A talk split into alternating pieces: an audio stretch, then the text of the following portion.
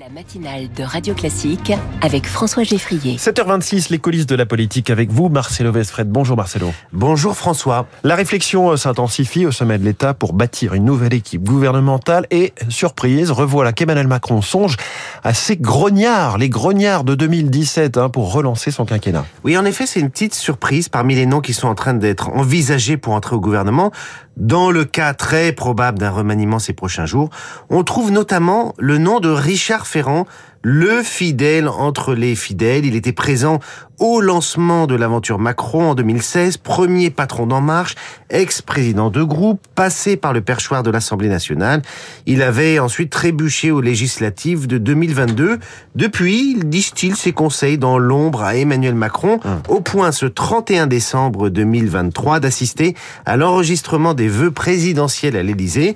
Il pourrait, Richard Ferrand, aller à Matignon ou au ministère du Travail, par exemple, à la la place d'Olivier Dussopt, autre grognard potentiellement sur le retour, l'ex-ministre de l'Agriculture Julien de Normandie, un autre disciple qui était au cabinet Macron dans les années Bercy, qui a cofondé En Marche, l'ancien ministre de l'Agriculture pourrait atterrir à Bercy, voire à Matignon si le président n'opte pas pour Sébastien Lecornu, l'actuel favori, ou donc hum. Richard Ferrand. Alors que signifient euh, ces retours possibles?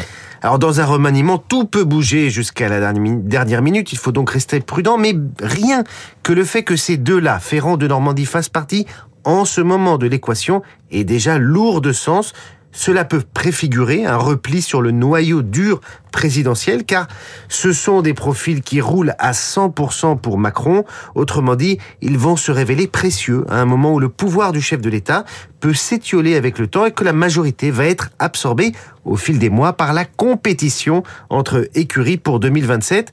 Enfin, François, c'est lourd de sens politiquement, car on pensait que la loi immigration, avec son centre de gravité à droite, avait clos le cycle du en même temps. Or, euh, le en même temps, ce fameux logiciel présidentiel sur l'immigration, ça donnait une pincée d'intégration et une pincée d'expulsion, un concept séduisant sur le papier, mais peu opérationnel et surtout totalement inadapté dans une assemblée sans majorité absolue.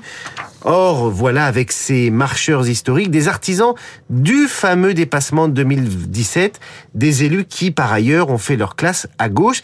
C'est un peu comme si Emmanuel Macron voulait rassurer sa base d'origine, encore secouée par le débat sur l'immigration.